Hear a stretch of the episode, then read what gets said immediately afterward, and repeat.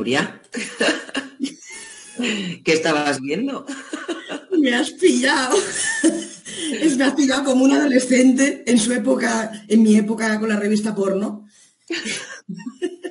No, no, lo que pasa es que como arrancamos precisamente con la pregunta esta de el sexo en el metaverso es infidelidad o no, pues oye, una que es virgen en este tema inmersivo y en el sexo inmersivo, estaba dándole ahí al ojito a ver cómo se hace ahí.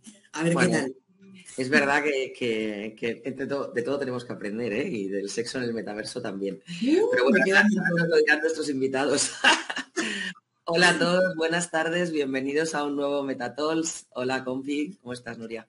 Hola, bien, encantada.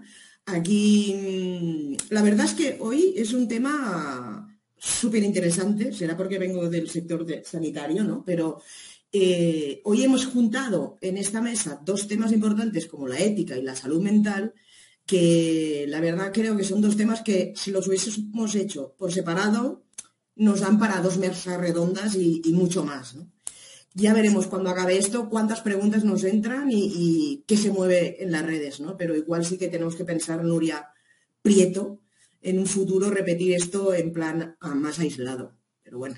porque es verdad que, las preguntas son muchísimas. Hoy quizás mm, de tiempo bueno, hacer una pequeña aproximación, pero sí que es verdad que si nuestros Metatalks lovers nos dicen, oye, este tema nos interesa un montón, hay que separar la mesa eh, de forma individual, lo haremos. y para ello ya vamos a dar eh, entrada a nuestros invitados porque tenemos poquito tiempo y cuanto más lo aprovechemos, mucho mejor. Así que damos la bienvenida a Pablo Mondragón, antropólogo, especialista en tecnología e innovación empresarial, cofundador de Antropología 2.0 y fundador de Unamix. Hola Pablo, buenas tardes. Hola, buenas tardes Nuria y Nuria. ¿Qué tal? Nuria al cuadrado. Exacto. por la invitación y es un placer estar aquí. Este Igualmente. Igualmente, Pablo. Beatriz Martínez, psiquiatra infantil y de la adolescencia en el Hospital Niño Jesús de Madrid y en el Centro Casen. Buenas tardes, Beatriz. Buenas tardes a todos. Muchas gracias por la oportunidad y por el interés en, estos temas que a veces tanta controversia ¿no? traen. Así que encantada de estar por aquí. Gracias, Bea. También. Víctor Javier Pérez, eh, Digital Growth Manager en ISDI. Hola, Víctor. Hola, ¿qué tal? Buenas tardes. Un placer estar aquí ya con vosotras, que parecía que no llegaba el día. Vaya, vaya, todo llega al final, todo llega y todo, pasa. Y por último, Miguel Saura, neuropsicólogo clínico en el departamento de IMAS de Masiden Explora. Hola, Miguel. Hola, equipo. Qué bien que tenemos aquí la mesa esta. Tengo muchas ganas de, ver todos estos debates, ¿no? Que ya empezamos fuerte, ¿no? Pues sí, sí, habéis empezado ya con preguntas difíciles. Pues sí, nunca mejor dicho. Y empezamos porque el vídeo ya nos ha puesto a tono, ¿no? Ya nos está un poco como centrando. Y la primera pregunta, impepinable, eh, ¿qué opináis? ¿Tener sexo en el metaverso es infidelidad?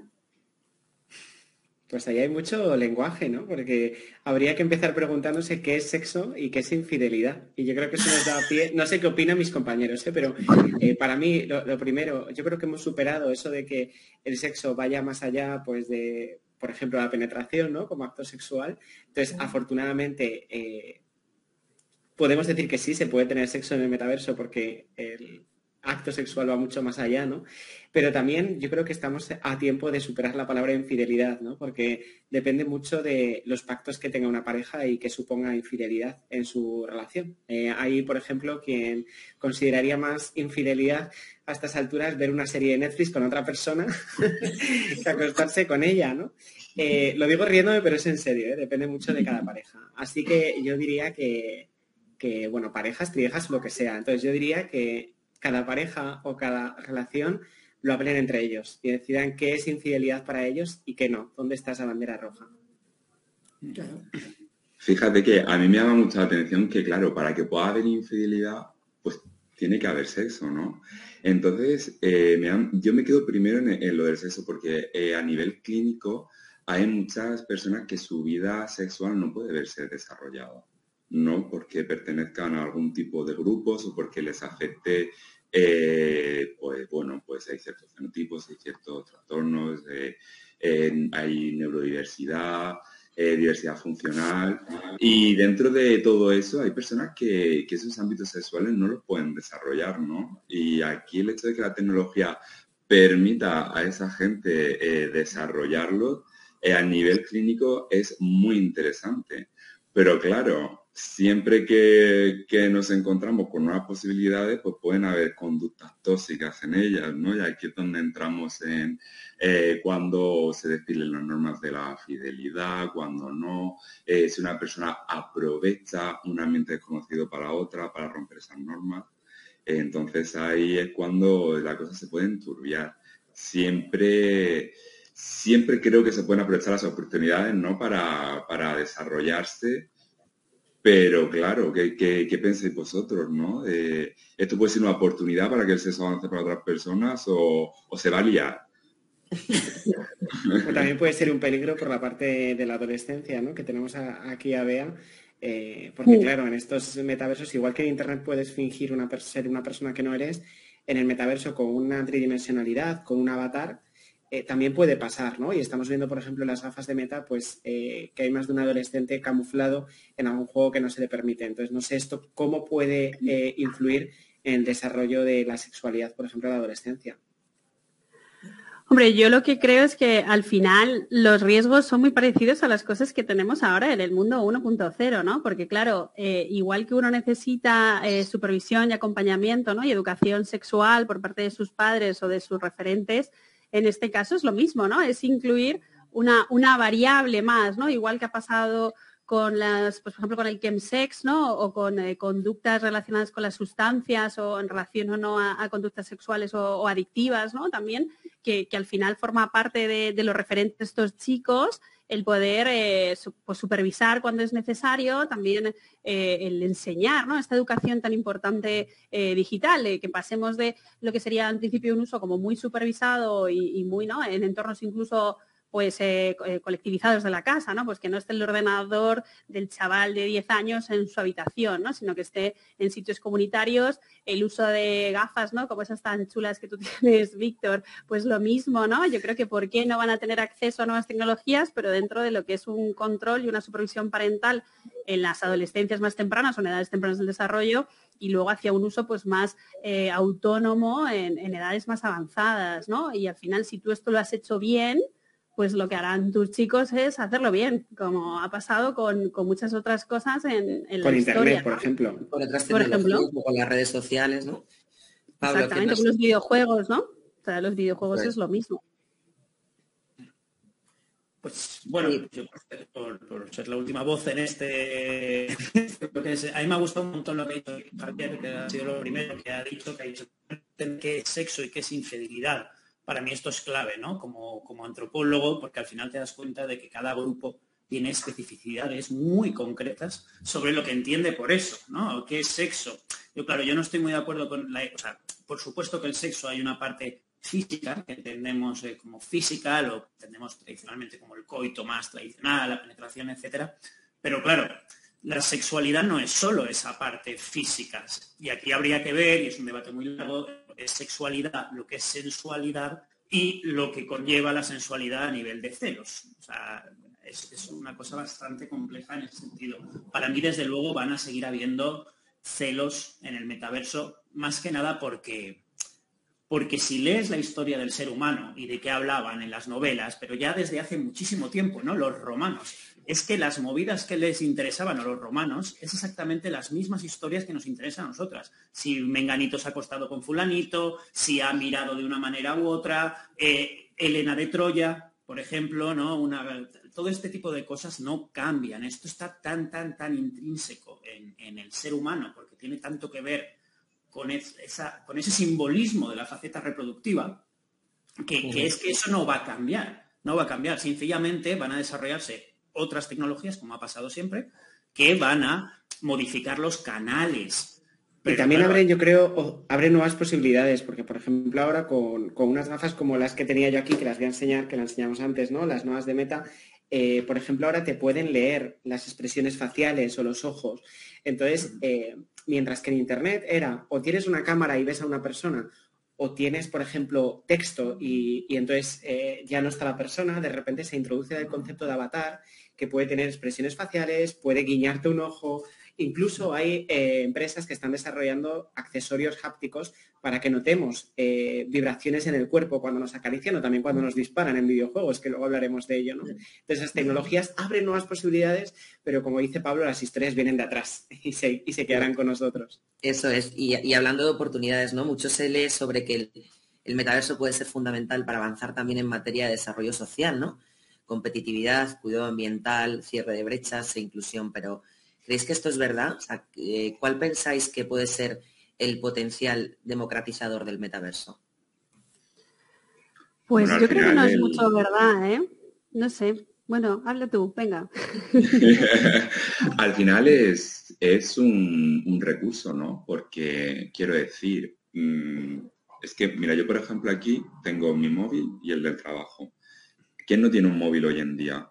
Entonces, la democracia, si es algo que consiste en una participación colectiva, quien pueda acceder a este recurso será quien participe. Y de hecho acaban de poner un comentario, ¿no? Que comenta, que comentaba una, persona que se está viendo que hay un público muy grande de niños eh, de 13 años aproximadamente que pertenecen a, este metaverso, porque al final eh, muchas de estas personas son que, acceden a él es por eh, la, la, escena gaming eh, y claro, muchos de los espectadores eh, son, son estos niños. Entonces, esta comunidad se está formando por ciertos grupos poblacionales y son los que están participando y empezando a definir el metaverso. Entonces, cuando otros grupos lleguen, tendrán que hacerse hueco. Y esto es otra de las grandes luchas que tiene la humanidad, ¿no? Eh, ¿En qué colectivo estoy y dónde, dónde me encuentro? ¿Cuál es mi lugar? ¿A dónde puedo llegar? ¿A qué puedo acceder? Pero tú no crees que que sí que hay desigualdad, ¿eh? porque, por ejemplo, eso lo hemos visto, ¿no? Los que nos dedicamos a la salud mental o al hábito asistencial, ¿no? Y tuvimos, por ejemplo, la pandemia, ¿no? Que atender pues pacientes que pasaron a, estos eh, tratamientos online, ¿no? Teleterapias o, de otra manera en remoto, ¿no?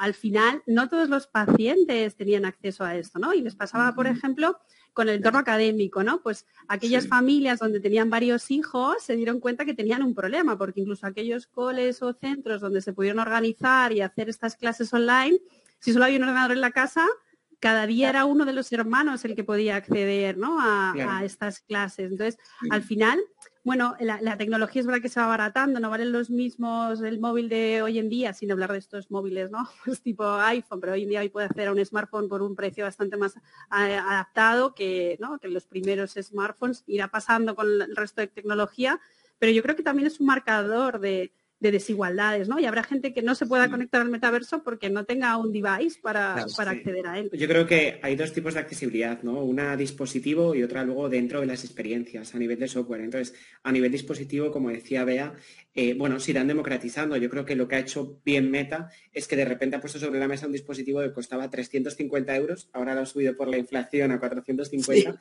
eh, pero que cuesta menos que muchos smartphones, ¿no? Eh, y sí que, por ejemplo, en Estados Unidos están haciendo programas de accesibilidad para que puedan tener los centros educativos, bibliotecas, espacios públicos, pero luego hay un tema de accesibilidad basada en el software, es decir, en el uso. Y yo os voy a poner dos o tres ejemplos muy, muy rápido para que veáis cómo esto sí puede tener un poder democratizador. El ser humano está, bueno, y, yo creo que aquí me pueden corregir mis compañeros, pero no estamos acostumbrados, no, hemos nacido para controlar un ratón y un teclado. Sin embargo, cuando somos un avatar y nos expresamos con nuestro cuerpo, algunas eh, de las eh, formas de interacción con estos mundos son mucho más naturales. Yo el otro día eh, le puse a una persona en un evento las gafas y el hecho de poder tocar un botón dándole con el dedo hizo que yo no le tuviera que explicar nada. Por supuesto que hay eh, una progresividad en cuanto a si has aplicado otras tecnologías. Por ejemplo, se las puse también a mi suegro y mi suegro las controló con la mano en un segundo porque él entendió, me dijo, que su mano era su ratón. Entonces directamente hacía un efecto pinza para seleccionar y punto. Pero también a nivel de software puede democratizar las cosas porque, por ejemplo, tú puedes ir a un concierto o puedes hacer turismo de forma gratuita con estas gafas. E igual yo no podría coger un avión e irme a un concierto en Estados Unidos. Es decir, mm, partimos de una base de que el hardware va a ser un problema a nivel de accesibilidad, como comentaba Bea, pero a nivel de software, ojo, porque puede tener mucha accesibilidad. Incluso ayer hay mundos virtuales que ya detectan hand tracking y puedes hablar en lenguaje de signos, por ejemplo, con otros avatares. O las gafas nuevas de, de Google que está prototipando te traducen en tiempo real las gafas otro idioma. Entonces, hablamos de muchas opciones de accesibilidad que ya hemos visto con Internet y con estas nuevas tecnologías pueden ir un paso más allá. Pablo asiente. no, no, no, es que me, ha encantado, me, está gustando mucho, vamos, me ha encantado. estoy completamente de acuerdo en que la accesibilidad a nivel de tecnologías yo creo que irá bajando de precio. Bueno, vamos a ver, porque la economía nunca es lineal del todo, siempre son ciclos y veremos a ver materias primas, coste de energía, etc. Pero bueno, vamos a asumir que sí. Eh, lo de lo que has dicho de que de la accesibilidad en su forma de. Claro, yo por ejemplo como antropólogo también hago mucha experiencia de usuario y estoy muy pendiente de cómo esa experiencia de usuario bidimensional de la pantalla se está trasladando al metaverso, que al final es casi una vuelta atrás, porque al final es una extrapolación tridimensional de, o sea, es, es de lo que venimos, ¿no? Es volver a nuestro cuerpo. Claro, de nuestro cuerpo, y me parece súper chulo, pero sí que estoy muy de acuerdo contigo en que va a generar mayor accesibilidad justamente por la pues por las posibilidades, por ejemplo, de la realidad aumentada. O sea, es decir, en nuestra vida física estamos limitados por nuestra vida física, paradójicamente. Pero aquí, al incorporar nuevas capas de datos, nuevas capas de accesibilidad, pues podemos ser mucho más inclusivos, ¿no? Y luego que no se me olvide también hablar ya de eh, la cuestión de la desigualdad ya dentro de la sociedad metaversal, ¿vale? ¿Y a qué me quiero referir con esto? Esto es una idea que, que yo desarrollando bastante con la idea de, bueno, las nuevas economías B2A, ¿no? Business No Avatar, cómo se van a monetizar los avatares, etcétera, ¿no?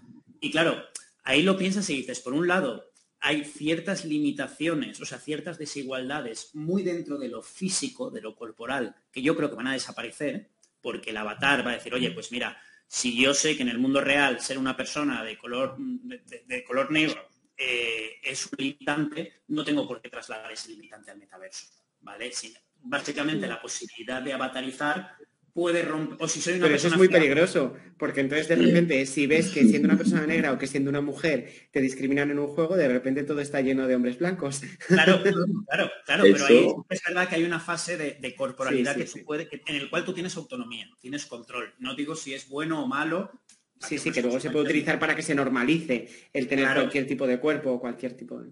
Claro, pero teniendo en cuenta que el ser humano tiende a la desigualdad, porque esa es otra cosa que también se ve mucho, ¿Dónde va a verse mucho la desigualdad dentro de los metaversos? En el consumo. O sea, es decir, básicamente toda la idea de las clases sociales se va a trasladar al mundo del metaverso y eso nos abre un enorme melón con el tema de los NFTs, y todo este tipo de cosas. Con lo, que estoy diciendo ahora, con lo que estoy diciendo ahora, apliquemos un caso eh, real que, trabaja mucho la dismorfia corporal, ¿no? Que sería como la variante eh, que trastorna la salud mental en la modificación de imagen. Fíjate, no sé si estáis al tanto de la noticia. Perdona que te interrumpa, es que este tema lo, vamos a abordar después. vale. Para no adelantarnos y... y vaya... y es que la, creación, ¿no? El avatar, pues si puede o no, ¿no? Eh, generar algún tipo de trastorno. Además, era la pregunta que, nuestros usuarios en LinkedIn eh, nos dijeron, esta sí o sí tenéis que hacer a los invitados, así que la dejamos un poquito para el final y, seguimos, si no te importa. Y perdona por la interrupción. Sí, pero ya al hilo de lo que estáis diciendo, eh, ya no solo la dismorfia corporal, sino qué trastornos pueden desarrollarse o verse amplificados por hacer un uso inadecuado o excesivo de la presencia en el metaverso. O sea, mm, bueno, pues mm, el trastorno dismórfico corporal, vale, uno, pero ¿qué más pueden, pueden y trastornos de otro tipo, ¿no? Porque eso es un poco lo que ya se ha estudiado, de hecho, ¿no? Que han salido estudios en relación a cómo la gente, ¿no? En esto de sentirse desgraciado y el uso de las redes sociales hacen que tu realidad parezca, ¿no? Mucho menor o incluso que nunca vas a tener eh, lo que tienen otros, ¿no? Entonces al final eh, nos comparamos y claro, yo si estoy además encima algo con, con tanta calidad y tan, ¿no? De una experiencia tan inmersiva, donde yo veo a gente buenísima, hablaban ¿no? del tema de, corrección incluso de, minorías raciales o minorías de otro tipo, donde yo me muestro divina y todo el mundo es divino, pero que no se me olvide que yo en un momento me voy a quitar esas gafas.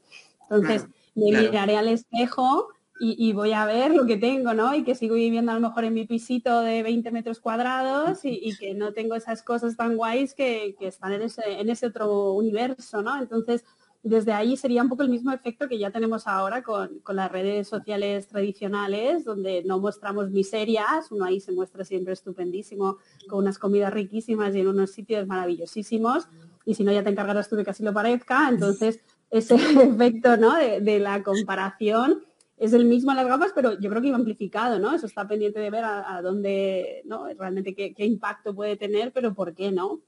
Incluso vea, eh, yo, eh, una de las cosas que más me gusta del metaverso, para bien, pero también podemos ver la parte mala, es que lo de ponerte en los pies de otra persona es realmente verdad. Eh, hablábamos antes de la población negra. Mi primer documental en realidad virtual fue sobre la vida de la población negra en Estados Unidos. Y de repente entré en un bar de población negra, estaban hablando entre ellos, hablaban de cuando se tenían que sentar en la parte de atrás de un autobús y yo me sentaba en la parte de atrás de un autobús. Entonces, e, esa parte de estar en otras personalidades lo puedo ver como positivo, pero también entiendo que si alguna persona tiene algún trastorno relacionado con, las personalidades, puede provocar algún tipo de, de, de efecto ¿no? secundario, porque por ejemplo hay juegos en los que tú te tocas el brazo y te conviertes en diferentes personajes. Entonces puedes cambiarte de sexo, puedes cambiarte de raza, puedes eh, de repente ser un gigante, un enano, eh, o en otro cuerpo puedes eh, matar a gente dentro de un videojuego. Entonces, no sé, lanzo un poco la pregunta al aire, pero no sé si se desarrolla o algún trastorno puede, igual no desarrollarse, pero igual si estaba latente, surgir por este tipo de experiencias. Pues personas con vulnerabilidad, ¿no? No sé, Miguel, pero yo creo mm. que en el ámbito, por ejemplo, de los espectros de, los trastornos de la psicosis, ¿no? Esto tiene que ser una super experiencia para una persona con una distorsión de la, depende un poquito porque hay evidencia científica y artículos en la que se trata la, esquizofrenia con, realidad virtual y efecto terapéutico. Claro, el contexto es terapéutico, también te digo. es un contexto autónomo en el que a lo mejor tú tienes un estrés particular en tu casa porque el estrés eh, amplifica un montón el tipo de malignidad que tienen ya pues eh, cierta, ¿no? Eh, pero fíjate que en orden de lo que estaba diciendo Víctor, eh, muchas veces cuando eh, tú estás en otro lugar, lo que, lo que más potencia tiene la realidad virtual es la simulación y la sensación de presencia. Entonces, aquí voy a decir dos puntos. Uno, la ventaja de estar en la realidad y dos, la desventaja de no estar en la realidad, ¿no? Entonces, el punto de poder sacar a una persona de esa realidad y llevármela a un supermercado, a mí como neuropsicólogo que yo estudio el rendimiento en la conducta, me permite ver a la persona funcionando en contextos distintos de la clínica. Porque muchas veces me llegan pacientes con sus familiares y yo he llegado a oír delante de él no hacer lo que haces en casa. Claro, es que no estás en casa. ¿Vale? Y si tú tienes un rendimiento en memoria que yo te evalúo con una lista de palabras, esa evaluación neuropsicológica no es igual en un supermercado porque tú tienes ahí un estímulo visual. Entonces, eh, a mí me permite eh, este tipo de, tecnología monitorizar a una persona y llevarlos a ciertos campos de simulación. Aquí bien, ¿hasta qué punto voy a exponerla yo en ciertos lugares de simulación? Hay sistemas de tratamiento de fobias por exposición que está más o menos regulado. También es responsabilidad mía lo que voy a exponer al paciente. Y poniendo este punto aquí, que a lo mejor no sé si queréis opinar algo, me voy al otro lado. ¿Qué pasa si pasamos mucho tiempo en esa realidad? Porque hay personas que incluso consumen estimulantes como bebidas energéticas y bueno, de ahí podemos empezar a mencionar para pasar más tiempo delante de la pantalla y pasar más tiempo en el mundo real. Y aquí esto es importante porque yo muchas veces doy charlas en, algunos eh, colegios sobre, bueno, eh, igual que los videojuegos, la televisión, los móviles, pueden estimular nuestro desarrollo neurocognitivo ¿eh? y hay evidencia científica de eso, todo el tiempo que pasas delante de una pantalla no lo estás pasando en una situación real o no lo estás pasando, por ejemplo, en el monte haciendo alguna actividad física. Y eso también afecta a la salud. Por ejemplo, hay algún, así datos, ¿no? Eh, los menores de 5 años, cuando pasan una hora con de una pantalla, se reduce 10 minutos eh, su sueño en algo tan importante en el desarrollo que, es estar durmiendo, ¿no? Para, niños tan pequeños. O luego, por ejemplo, hay evidencia científica de que, cuanto, eh, de que pasar unas dos horas en puntos verdes, ¿no? Eh, que pues sean parques, que no haya polución, haya juego libre, pues también es muy bueno. Entonces, claro, aquí puede estar el problema de que la gente evada la realidad cuando eso, por ejemplo, para mí es una ventaja. Fíjate, porque puedo llevar un paciente al supermercado, no aliada, ¿no? Pero has dicho una cosa que es que eh, has hablado de las pantallas y, los niños en este caso, ¿no? Pero es que a mí, por ejemplo, un cambio que me parece muy importante es el consumo pasivo al consumo activo. Es decir, no es, muchas actividades relacionadas con el metaverso y con las experiencias inmersivas, en vez de estar haciendo scroll y consumiendo de forma pasiva un contenido, de repente estás consumiéndolo de forma activa. Y yo creo que esas conductas a veces pueden Em, intentar aumentar, fomentar, ¿no? Por ejemplo, que tú puedas crear tu propio mundo, que puedas colaborar con otras personas. Decías antes que es real y que no lo es. Ya, pero es que yo te prometo que no he sentido nada más real que estar de repente en una experiencia del metaverso con un amigo y, sentir una, diversión conjunta, ¿no? Y, estar jugando al minigolf y celebrar una partida. Porque de repente veo a mi amigo, escucho su voz y estamos jugando juntos, ¿no? Entonces ahí las fronteras entre qué es real y qué no lo es empiezan a difuminarse un poquito. Y ya cuando entramos en la realidad aumentada, que hemos dicho antes, ni te cuento. Y en este sentido, eh, respecto a lo que comentaba también Miguel, del, tiempo de exposición, eh, ¿cómo creéis que afectará eh, a la reminiscencia cerebral cuando uno salga del metaverso?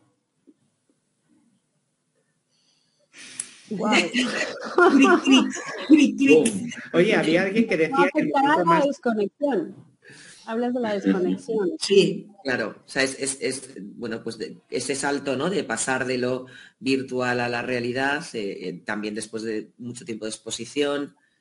Si podemos llegar a un momento, llegará un momento en que tendremos que la experiencia será tan real, ¿no? Que igual podamos confundir eh, qué es realidad y, qué no, ¿no? Entonces, ¿cómo, cómo lo veis? Es confusión realmente porque es una confusión realmente, porque es que al final lo que estás viviendo, quiero, me refiero. Es que es real, claro. Es que es, que es real. O sea, que quiero decir, no es tangible, no es orgánico, pero es que cuando decimos realidad, porque yo sí, si, si yo pudiera meter, sacarme de aquí en un pendrive y enchufarme al metaverso, yo no voy a dejar de ser real. No os vais a de mí tampoco, pero no voy a dejar de ser real. esto que estáis comentando, que parece un capítulo de Black Mirror y empieza a dar como mal rollito, ¿no? Pero al final, yo creo que el cerebro eh, no, siempre, o sea, también somos, en esto de que somos la historia que nos contamos, ¿no? Y que al final hay cosas que, pasan en el mundo 2.0, ¿no? Incluso en películas, ¿no? Se han hecho experiencias hasta con, con programas, con imagen, que ven cómo pueden alterar hasta los propios recuerdos de las personas, pues al final esto es un poco lo mismo, ¿no? También habrá que ver hacia dónde va esto. Si va hacia el capítulo de Black Mirror, donde yo entonces, ¿para qué voy a salir de casa, no? Estas películas del avatar, donde estoy yo ahí metidita en una, ¿no? Estas cápsulas, siempre te ponen una cápsula y no sé por qué, no te dejan una cama normal, ¿no? Entonces estás feliz, ¿para qué vas a salir de casa? Entonces, en esa línea sí que habría que ver el impacto físico, porque bueno, dice Víctor, sí, hay una actividad es algo activo. Bueno, es algo activo, pero no es igual que hacerte 14 kilómetros de senderismo, ¿no? yo antes, antes he hecho media hora de boxeo en realidad virtual y te prometo, te prometo que suda. Se cansa, ¿eh? se suda, sí. Eh, que por cierto, San pero por si queréis la referencia de Beatriz, a los espectadores, bueno, parece que aquí estamos los seis de acuerdo. Recomendadísima. Black Mirror, San Junipero en segunda temporada hay quien dice que, hay quien dice que lo más bonito de llevar un casco de realidad virtual es el momento en el que te lo quitas y ves lo que tienes alrededor. sí, sí, es que es una sensación real de desplazamiento, ¿no? O sea, lo de la reminiscencia es, o sea, se refiere al recuerdo, ¿no? De hecho, los ejercicios de reminiscencia eh, con personas que, bueno, pues pueden tener demencia o que son mayores y todo eso es un tipo de estimulación cognitiva eh, que consiste de la neuropsicología, ¿vale? Eh, que consiste en intentar estimular a la persona eh, trayéndole cosas que puedan eh, pues estimular su memoria, pues olfativa, táctil, visual, que tenga un contexto histórico, que a ellos les resulte familiar.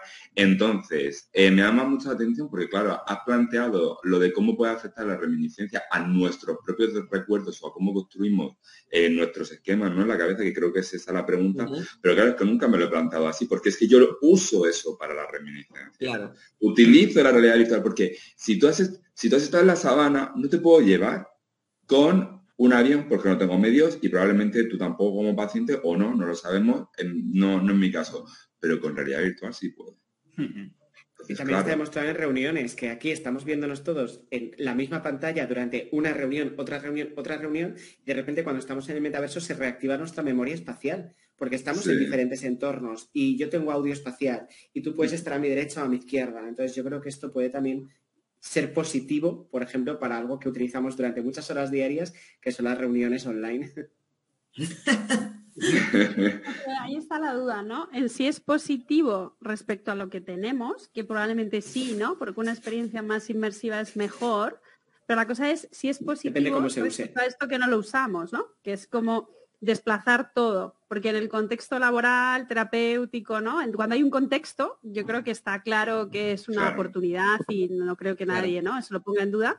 Pero la, otra cosa es si esto, como va a ser tan positivo, desplazará esas otras experiencias 1.0, ¿no? De desconexión digital y mm. tal, porque como es tan flipante, pues ya no merezca la pena otra cosa. O las ampliará, como decía Pablo, a través de la realidad aumentada.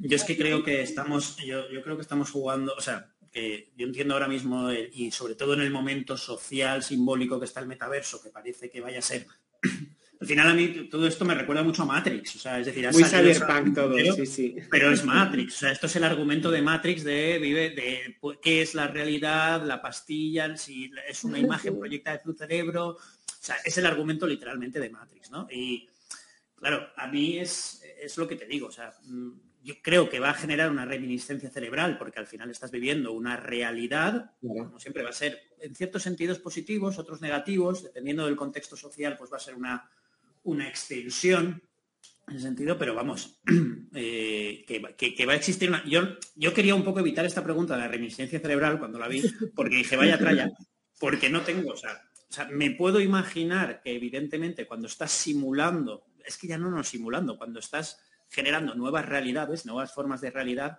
va a haber una afectación realmente al cerebro. ¿Cómo? Aquí yo sí que es verdad que no tengo ni idea. Ni idea. Yo tengo pesadillas con videojuegos. Él, yo claro que he tenido pesadillas con videojuegos y, ya te digo una cosa, yo creo, bueno, de hecho está, claro, o sea, está claramente, o sea, está demostrado, hay estudios en esa línea de que, por ejemplo, el hecho de todo esto de informarnos a través de tweets o de titulares o de, mm, mm, este tipo de cuestiones, pues nos hacen más vagos cognitivamente, afectan a nuestra capacidad de concentración. Entonces, claro, el cerebro, como lleva haciendo toda la evolución, va a evolucionar con el contexto. Entonces, si este contexto se convierte en mayoritario, que no lo sé, porque yo creo que, va a ser más la realidad extendida que la virtual pura. claro, lo que se rumorea es que va a ser más la aumentada, es decir, que, la virtual, es decir, que estás 100% en un entorno virtual, se quedará para contextos muy concretos, por ejemplo, un, gamer, ¿no? Pues, tiempos muy concretos también, ¿no? Claro, quiero estar en mi mundo de Star Wars y quiero estar 100% inmersivo, no quiero mirar mi habitación, pero si de repente eh, me lo llevo a la calle, ahí sí que va a ser más masivo. Mirad todo esto que pasó con Pokémon Go y con el, y con el parque retiro, ¿no? Eh, pues imaginaos esto con gafas dentro de tres años. Se rumorea que, que hacia dónde va toda esa realidad aumentada y por eso Apple el año que viene va a intentar ir entrando poco a poco hacia ahí. Es que, es que a mí la idea de que aceptemos como sociedad el hecho de estar en entornos inmersivos más allá de nuestra realidad física, hostia, me resulta muy complicado. De que pensar que el usuario lo va a aceptar directamente. ¿eh? Pues lo veo muy inminente, la verdad. Más que complicado, lo veo inevitable. No, en pero contextos puramente virtuales. Eso es. Inmersivos ¿eh? no aumentados, inmersivos total. Depende de la persona. Yo sí me imagino inmerso, o sea, es que lo que he dicho del pendrive, que sí, que sí, ¿eh? que, yo me voy a San Johnny, pero que sí. Tú te ves de caballero Jedi, tío. Eh, o lo que sea lo que me apetezca en ese momento, ¿no? Yo, vamos, porque no hay máquina, ¿no? Todavía que iguale eh, un cerebro lo supere, ¿no? Que ojalá, porque imagínate tener la... Hay otra serie, Miguel, otra serie de Peripheral, si no la habéis visto, también muy recomendada, que está en Amazon, de Peripheral. Eh, van por el capítulo, mañana sale creo que el capítulo 4. pues ya que lanzamos series, yo también voy a lanzar una Upload, que creo que también está en ah, Amazon. también, muy buena sobre metaversos. bueno, bueno. Eh, seguimos con recomendaciones. Eh, Ready Player One y también está muy chula. Y también está por ahí, bueno, no sé, anime si veis o no, Sword Art Online. Ah, sí, es verdad, sí, sí, sí. Y eso es una movida, bueno, es que los japoneses para no, la, de Ready Player One, que sepas, Miguel, que en el libro, en la película 2, eh, y ya dejo pasar a la siguiente pregunta, pero eh, surge un tema que han comentado las Nurias, que es si, en, si ponen límite de, horas de uso al, dispositivo para no provocar efectos eh, de, cerebro negativos. tienen unas horas a partir de las cuales se apaga el visor automáticamente para que te muevas, para que tu cerebro entienda la realidad, etc. Pero, es que ya no solamente hablamos de aprovechar em, las ventajas que tiene pues, la realidad aumentada para la accesibilidad, por ejemplo, o la realidad virtual para ciertas terapias o ciertas cosas que no se puede lograr en la realidad no virtual, sino que además a nivel de desarrollo neurocognitivo eh, estamos hablando de que utilizar ciertos periodos de tiempo, ciertas tecnologías en un contexto terapéutico mejora el rendimiento de ese desarrollo y mejora las capacidades cognitivas. Eh, y el hecho de excederlo o utilizarlo más las empeora. O sea que esto se tiene que investigar porque afecta directamente, o sea, no estoy hablando de problemas conductuales, hablo del desarrollo biológico. Los problemas conductuales suelen venir después y también en otros contextos ya más alimentados por problemas sociales, estrés, etc. Pero estamos hablando del, desarrollo del propio cerebro, que eso mm, tiene tela. Entonces, lo hemos visto ahora también, ¿no? Sí, es el, uso ¿no? de que, le demos, ¿no? ¿no? La tecnología en sí misma no, no es mala ni buena, sino que al final eh, depende mucho del uso. el uso, como las pantallas de los niños pequeños, ¿no? Pero es como las, eh, los tomates o las zanahorias. Si estás todo el día tomando tomates o zanahorias, no es adecuado, ¿no? Y puedes estar fatal, pero eso no quiere decir que eso en sí mismo sea malo. Yo, puedo hacer una pequeñísima, una pequeñísima apreciación también sobre lo de que la tecnología no es buena ni mala, que depende del uso que yo Mm. lo, entiendo perfectamente y siempre está el ejemplo del cuchillo que sirve para cortar o para matar, pero cuando estamos hablando de entornos digitales, yo ahí siempre pongo un poquito más crítico. Y también añadiría que es, también depende de cómo se diseñe. Ya no solo de cómo se use a nivel de usuario, sino que el diseño eh, es muy importante. si queréis hablamos del control parental de las gafas de meta. Bueno, y, ahora que me imagino que habrá un momento en que entremos en el tema de la ética y la ética de la gente que tiene que desarrollar el metaverso, creo que también es importante esto, ¿no? Es decir, qué clase de diseño ético... ¿Desde dónde se diseña? Ah, efectivamente, hacia dónde tendríamos que avanzar en ese sentido. Y... O sea, por no poner todo el poder en manos del usuario, de la persona, de aquí tienes la tecnología, úsala como quieras. Esto no es tan así.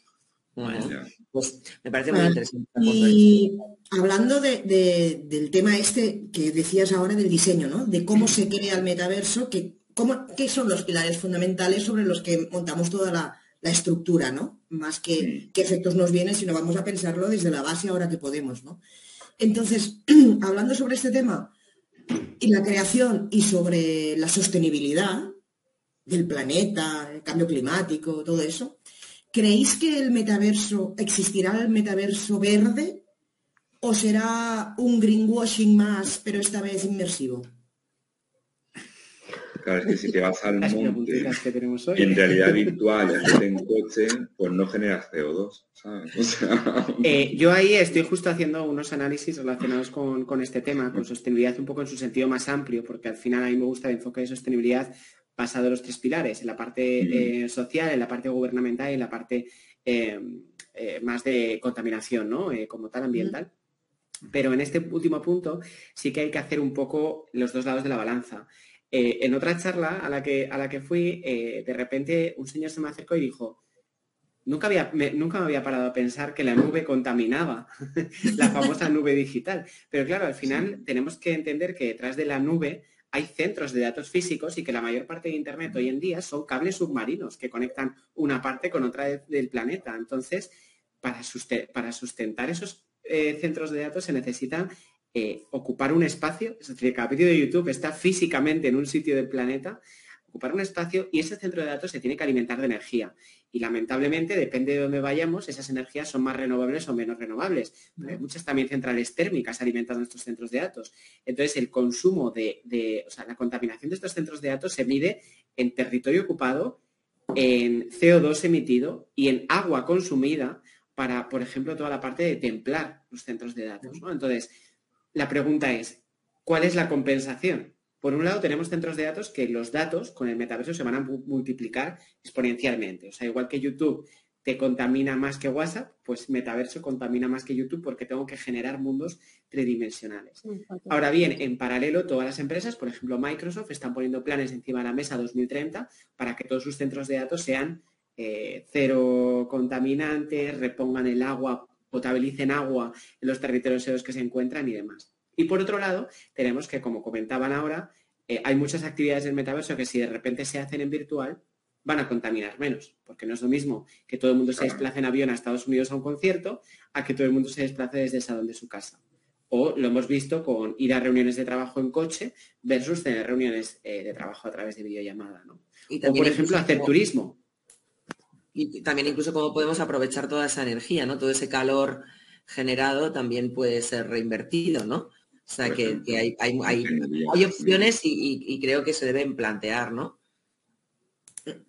Y fíjate que, por ejemplo, mm, sin, meternos en política, es simplemente por el hecho, eh, cuando sucedió el hecho de que eh, Elon Musk decidió hacer un acto solidario hacia Ucrania y le dio algún botón de su móvil y no sé cuántos satélites se giraron y dieron wifi gratuito a todo el territorio cuánta basura espacial ¿no? podemos generar aparte de esos conductos submarinos.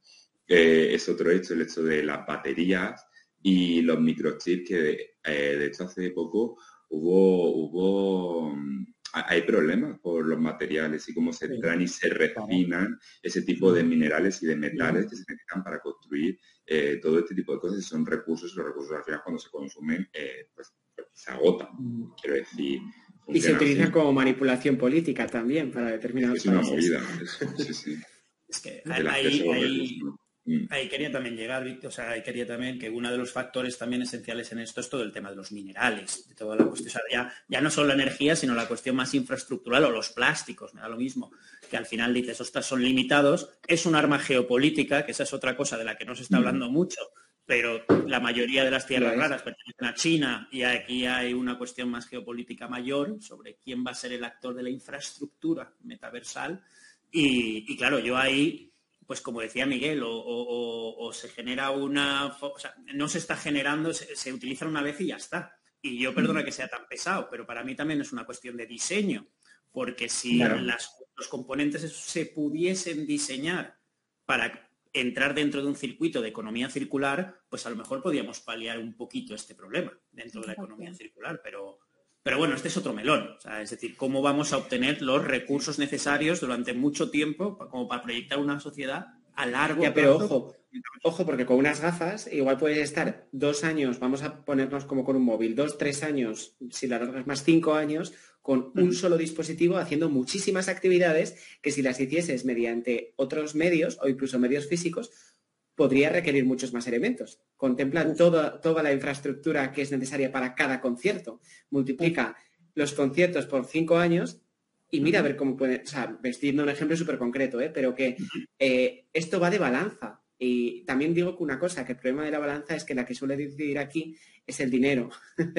Entonces, en función del negocio que se quiera hacer o se puede hacer, se priorizará algo o no, incluido el greenwashing, eh, salvo que entre por medio la, ley. es que esto es, ¿no? entendiendo que interesa, porque claro, a lo mejor no interesa eso, ¿no? O sea, porque claro, aquí estamos hablando desde una perspectiva como muy humanista, ¿no? De los recursos, ¿no? Esta parte que decía también eh, Nuria T, de si es un greenwashing o no pero que nosotros nos lo creemos y estamos convencidos porque que yo sepa ninguno vendemos gafas, pero quizá el que venda gafas ya no piense como tú, ¿no, Víctor? Porque dice, claro, si ahora les pongo aquí es que rosas. El que vende gafas se lleva un 30% de los ingresos de cada, de cada aplicación.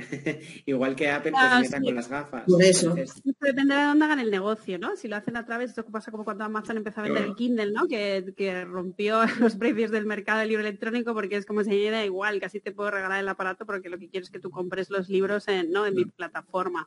Pero que el problema de todo esto es desde dónde vienen estas decisiones porque al final no son ONGs las que están eh, regulando estas empresas, ¿no? Entonces, eh, igual que el que hace TikTok sabe que cada 40 segundos, si tú le das así, ¿no? En estos chutes de dopamina vas a seguir buscando y le vas a consumir su aplicación y así estas horas conectado, ¿vale? En las gafas perderás este tema, pero habrá otros, ¿no? Y hay un montón de neurocientíficos que están buscando la manera de tenerte ahí, porque en el tenerte ahí, tú mismo lo has dicho, ¿no? El 30% de lo que tú ingreses en las aplicaciones me lo, me lo llevo yo, ¿no? Entonces, ahí esta perspectiva necesaria más moralista o más ética, y es desde dónde venía esta regulación, porque a día de hoy viene desde las empresas, y, es que es muy difícil vendrá desde los gobiernos, vendrá desde Pero es que es muy difícil porque vivimos, eh, vivimos en un mundo globalizado en el que depende de quién marque la ética, es decir, no va a ser lo mismo, hablábamos antes, no es lo mismo Meta desde Estados Unidos que Pico, que es otro, otro responsable de visores, que es justo, lo han comprado la empresa dueña de TikTok,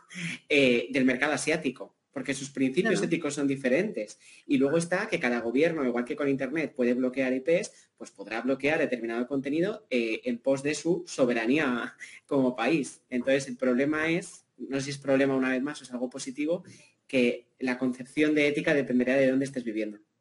Bueno, yo ahora ya no quiero interrumpir porque el debate es súper interesante y es para que estuviéramos aquí, madre mía, tres horas, porque... ya lo hemos dicho, ¿eh? Con eh, pero quiero, no quiero dejarme la pregunta con la que interrumpí antes a, Miguel, que sí que eh, pareció interesar mucho eh, a nuestros usuarios. Y ya acabamos con esta pregunta y pasamos a las preguntas del público. Ruego a partir de ahora un poquito más de brevedad para que nos dé tiempo, que nos faltan solamente 10 minutos, a que entren las máximas preguntas posibles. Así que vamos con la parte de los avatares, que era lo que comentabas antes, Miguel. ¿Qué implicaciones puede tener para la salud mental la creación de nuestro avatar? Pues, a ver, las implicaciones son muchas y esta polémica ya se vino con Instagram en su momento por todos los filtros y de hecho se ha empezado a regular.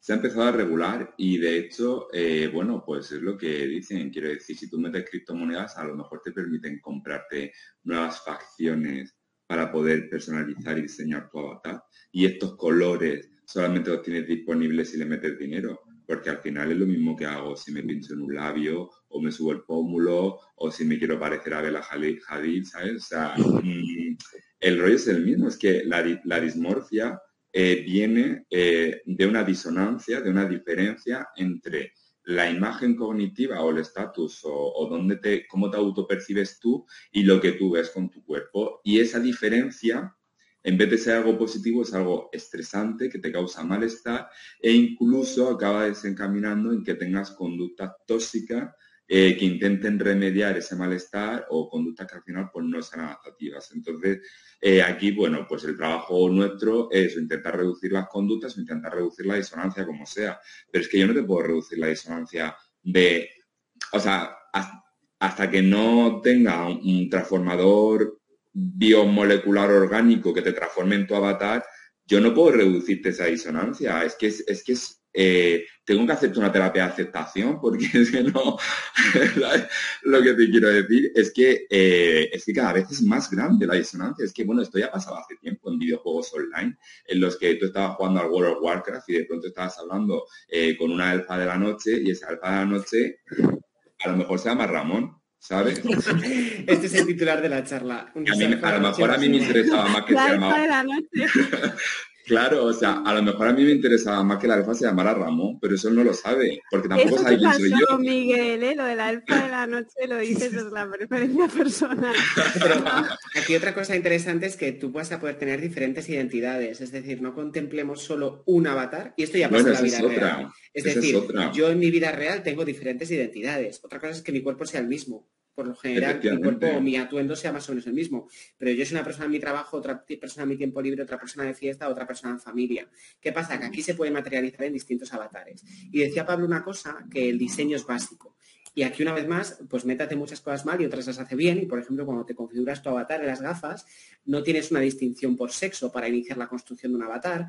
Es decir, Puedes elegir la forma, tiene muchísimas formas, tiene muchísimos cabellos, tiene diferentes tonalidades de piel, tienes la posibilidad de incluir una silla de ruedas en tu avatar, también la representación eh, de determinadas discapacidades. Y luego también entramos en un tema muy importante y lo uno con la primera pregunta de la infidelidad, que tú eh, eh, a través del metaverso también puedes estar en otro cuerpo que no es el tuyo. Entonces, por ejemplo, igual, estando viendo eh, una experiencia pornográfica en realidad virtual, si eres un hombre, de repente puedes estar en el cuerpo de una mujer como protagonista. Y eso puede crear algún tipo de trastorno, pero también puede abrirte determinadas miras ¿no? y, empatizar con otras realidades. Entonces, eh, volvemos al punto, al, punto bucle de todas las preguntas que hemos visto hoy, que es entre el bien y el mal, la balanza, eh, bienvenidos al universo y al metaverso también. Claro. Sí, hombre, yo lo que, lo que pienso que también es una cosa positiva, ¿no? Ya hay experiencias en algunos hospitales, ¿no? Por ejemplo, en San John de Deu, la unidad de TCA parecida a la nuestra de aquí de, Madrid, donde usan las gafas virtuales, ¿no? Dentro del marco de un proyecto de investigación para, para trabajar precisamente esto, ¿no? Esa parte de la distorsión corporal en pacientes con trastorno de la conducta alimentaria, ¿no? Y con mucha dismorfofobia que al final dificulta, ¿no? Esta, esta rehabilitación de, de sus síntomas mentales dentro del contexto del trastorno. Eh, al final es un poco también como nos vemos. A mí lo que me genera un poco más de mm, es en los pacientes menores, ¿no? Que, volveríamos a lo mismo de, educación digital, ¿no? De prevención y demás. Pero bueno, claro, que sepáis que las gafas de meta no la pueden usar menores de, no me acuerdo si son 13 o 14 años. Eh, lo digo también por temas de, Claro, pero incluso en estos chavales, un chaval de 13 años no puede acceder a medicina estética, ¿no? A hacerte ese cambios mm. corporales, porque hay una barrera que es un médico, ¿no? Que te dirá, mire, va, eh, usted de dónde va, ¿no? Pero esto no es así, ¿no? Es, el acceso es mucho más libre, ¿no? Porque ya se vio hace años con estos los retoques estéticos, mm. pacientes que, ¿no? Desde esta dismorfia se hacían eh, cuadros en la cara buscando un ideal que nunca van a conseguir porque el problema está en el cerebro, no en los rellenos con hialurónico, ¿no? Entonces, ese acceso los menores no no lo tienen, pero sí tendrían acceso ¿no? a esta distorsión y eso habría también que estudiarlo, el, impacto de, no ya en este mundo de, ¿no? de la pantalla donde por supuesto se ponen millones de filtros y es raro el que se muestre en el no filter, ¿no? Pero Exactamente, pero en este caso es una, ser una experiencia mucho más inmersiva, habría que ver también el impacto en, estos cerebros inmaduros, ¿no? en una etapa adolescente de construcción de, su identidad. Sí, pasamos ya, Nuria, a las preguntas del público, si os parece. Cada pregunta, quien quiera la responde y así sucesivamente para que podamos eh, dar entrada a más preguntas. Eh, mira, Inés, aquí la pongo, Inés nos dice si separarnos de la realidad ordinaria podría derivar en la aparición de aquellos futuros síntomas cercanos a la psicosis. Aquí pues yo creo que prefiero que hable Beatriz porque es psiquiatra y tiene mm. más control sobre esto, pero mi apunte como neuropsicólogo es que la, conducta que tú generas a tu alrededor eh, no se vuelve tóxica eh, de la nada. Quiero decir, la conducta tóxica es la que afecta a tu vida y la que produce cambios en tu vida. Entonces la psicosis no aparece eh, porque tú utilices una caja de realidad virtual. Esa psicosis está ya ahí. Entonces, a partir de este momento ya le paso la pelota a la experta No, hombre, no, es lo que dices, ¿no? Al final eh, es esta frase de no tiene psicosis quien quiere, sino quien puede. Al final los trastornos mentales graves vienen de una vulnerabilidad biológica, ¿no? Entonces, eh, de hecho, pues está estudiadísimo en contextos de trauma, ¿no? Hasta en la población afecta en su día los campos de concentración, no aumenta la psicosis por muy traumático que sea el entorno, ¿no? Entonces, igual que no puede haber una escisión, ¿no? Eh, hacia la psicosis, una escisión mental en un contexto traumático, esto no cabría lugar, ¿no? Porque al final podría haber episodios psicóticos en pacientes que usan gafas, pues claro, pero eso es una relación eh, ¿no? de, coincidencia, y pues tú como vamos a usar mucho las gafas, pues habrá gente que tenga psicosis como la tendría sin usarlas, ¿no? Entonces, eh, eso, no es, eso no es posible. Eso pasa en todos los trastornos mentales graves. O sea, hay, ¿no? Y, es algo que tenemos las familias a consulta, ¿no? Como de dónde viene esto, doctora, muchas veces también desde esta culpa, ¿no? De que hemos hecho mal y es no, o sea, hay una vulnerabilidad, igual que hay vulnerabilidades hacia otro tipo de patologías, pues oncológicas y demás, y hay gente que fumará toda la vida y no tendrá el cáncer nunca, y, gente que sí, ¿no? Entonces sabemos que hay factores de riesgo que iremos conociendo. No creo que algo ambiental vaya a ser el caso, pero al final la patología viene de, algo más. Y ahora una pregunta sobre ética. Eh, ¿Sobre qué marco legal se está trabajando hoy respecto de la ética?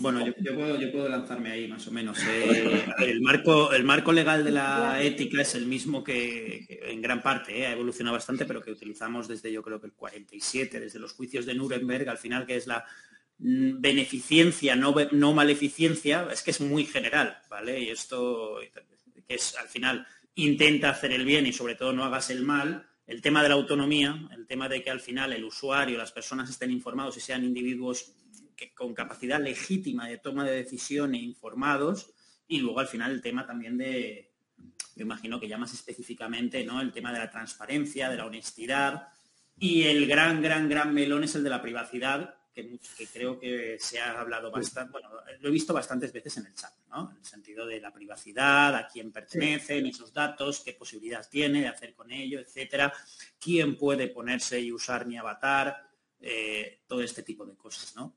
Pero claro, también hay que ver que los marcos éticos, como ya se ha dicho, son una cosa muy particular. O sea, y, yo entiendo que en general hayamos hablado de una ética universal porque Occidente ha dominado y, el marco ideológico occidental ha dominado la historia, pero es que el nuevo agente es China. Y China tiene una ética, incluso la población china, que viene del confucianismo y de otro tipo de formas de entender el individuo, tiene marcos éticos muy diferentes. Entonces vamos a ver, yo creo, una evolución muy clara en la ética, justamente por, ese papel de China como agente tecnológico mundial. Y va a ser muy interesante. además, yo quiero añadir aquí que en la ética, eh, quiero decir, esto va, a ser un ejemplo que a lo mejor parece un poco pero eh, cómo te relacionas con el ambiente y las nuevas posibilidades, las nuevas dinámicas también definen la ética. Porque, por ejemplo, Twitter tiene su propia ética. Eso es algo que quien tenga Twitter lo sabe, puedes morir cancelado o puedes eh, recibir un contenido de humor o puedes meterte en un debate, puede pasar de todo. Luego, los foros, hay ciertos lugares de Internet, la Deep Web, ¿vale? O sea, hay ciertos espacios que por sus dinámicas dan pie a éticas que no son las de la calle y el día a día regulada por el Estado y sus fuerzas.